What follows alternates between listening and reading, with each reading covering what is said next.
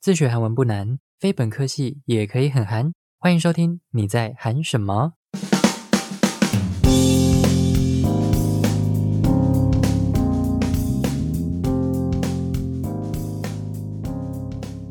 안녕하세요，소기입니다。不知不觉又跟大家一起走过了一年的时间。那在今年的十二月初，这个节目的点阅率也达到破万。 那我在 Instagram 的教学账号里面有特别分享这个动态，那个动态我好像忘了把它设精选动态，所以它已经看不到了。反正我在那个动态里面就是有讲说，那未来这个节目的走向不会很单单的只做教学，明年开始会讲一些文化或者是社会事件，然后从里面去带入一些教学，所以希望大家会喜欢接下来的这样子一个进行方式。这一集是二零二二年的最后一集，那就来带大家回顾一下韩国在这一年所发生的一些重大事件。那我整理了总共四个来跟大家分享。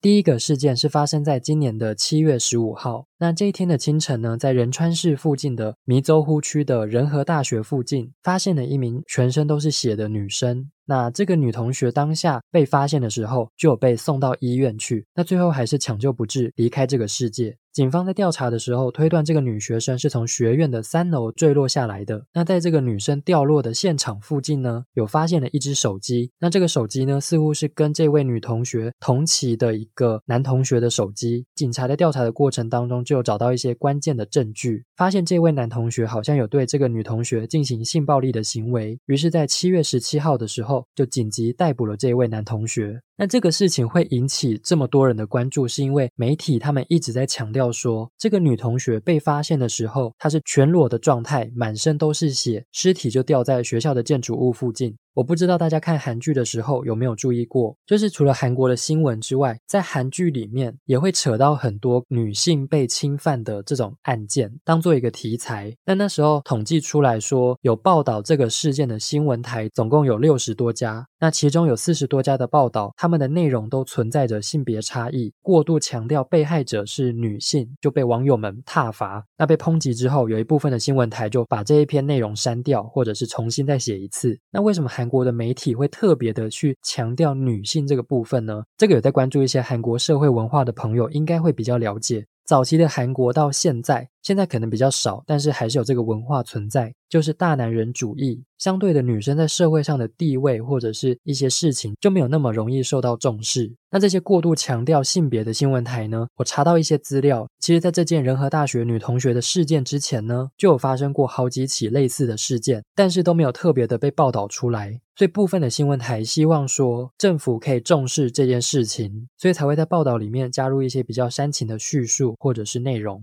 那当然，前面刚刚讲到说，因为他们加了这些内容之后，反而又被韩国的网友们抨击。所以以这个角度来看的话，还是存在着男性主义的一个思想。之前有一部韩国电影叫做《八十二年生的金智英》，它里面有一幕就是说，这个主角金智英晚上回家的时候，在公车上面被一个陌生的男子骚扰。因为有乘客的帮忙，那他后来顺利的就是平安的下车。那他看到爸爸的时候，爸爸不但没有安慰他，还责怪他说：“都是因为你穿衣服穿的很少，穿的很短，才会让其他的男人对你有遐想。”那从这部电影或者是其他的韩剧里面，其实都可以看得出，女生发生事情的时候，韩国社会大部分会往这些女生身上去贴标签，而真正的为这些女性被害者发声的人非常少。所以这个仁和大学女生的事件，才让这个社会又再次掀起讨论。那我们来认识跟这个报道有关的一些单字。第一个叫做性暴力，冲扑鸟，冲扑鸟。第二个强奸，康感，康感。第三个断气，往生。숨지 다， 숨지 다。 第四个紧急逮捕，긴급체 포， 긴급체 포。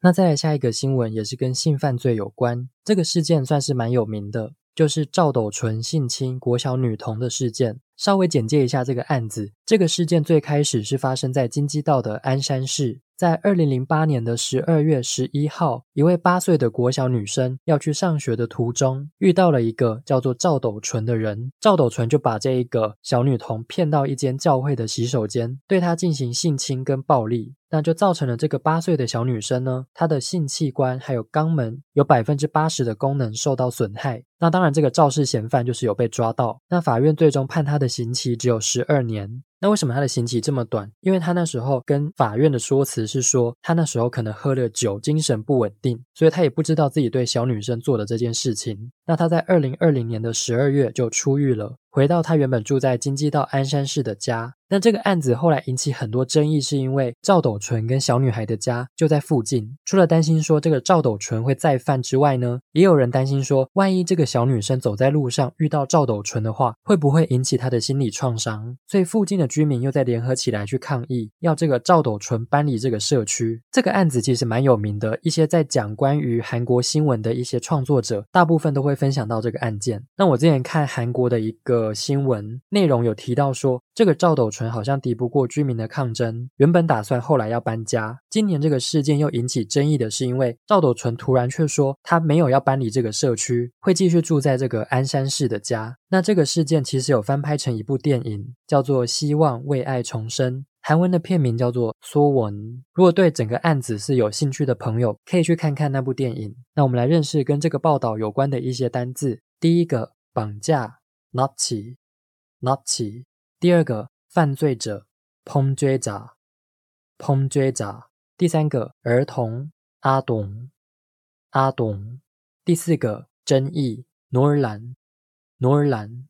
第五个，搬家，伊萨，伊萨。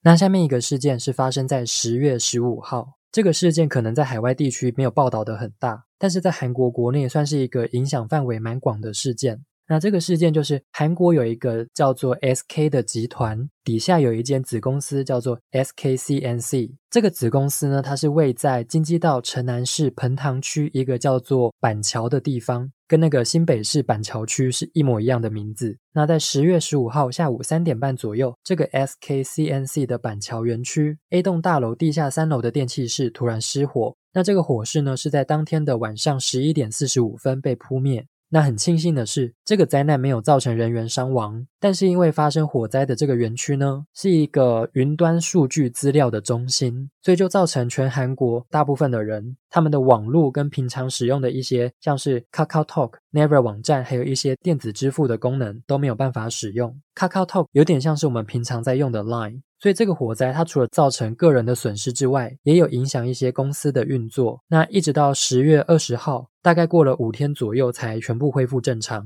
我那时候看我的韩国朋友们都有在 IG 上面转发说，收到 KakaoTalk 异常的这个警报通知，就像我们收到什么灾难警报那样子。那我也是看他们的动态，后来才去 Never 上面找到这个新闻。那一样，我们来认识一些跟这个事件有关的单字。第一个，火灾，花姐。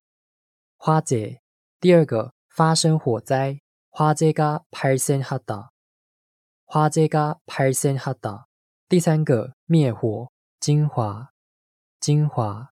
第四个蔓延，펀지 다， 펀지 다。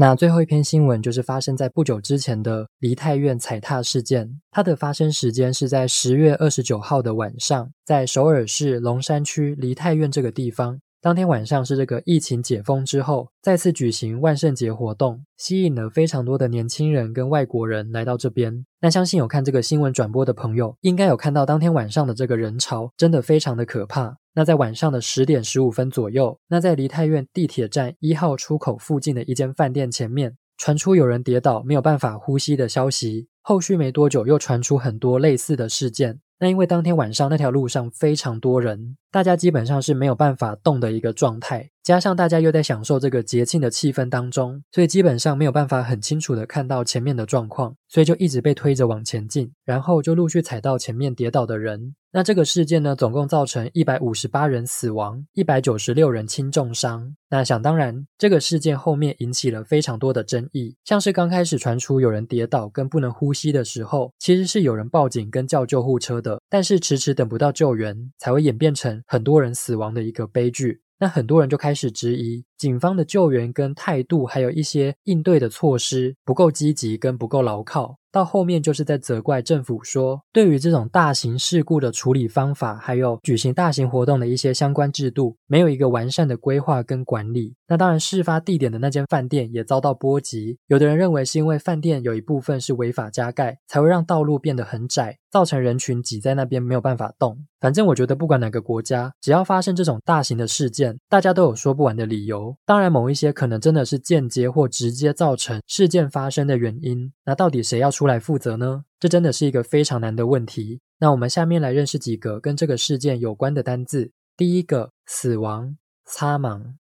擦盲，第二个压死，upsa，upsa，第三个事故，擦果，擦果，第四个报案，新果，新果，第五个人潮，impa，impa。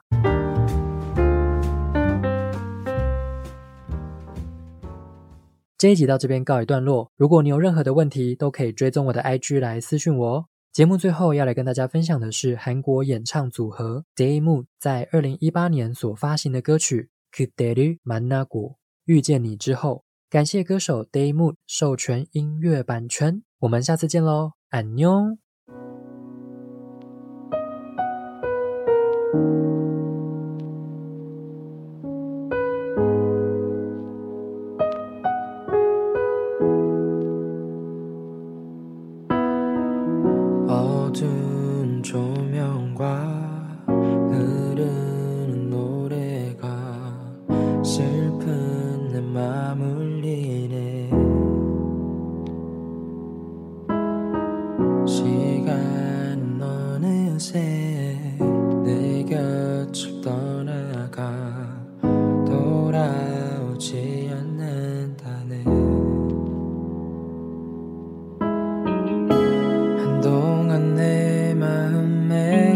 찾아온 슬픔을 이제는 보내주려 해.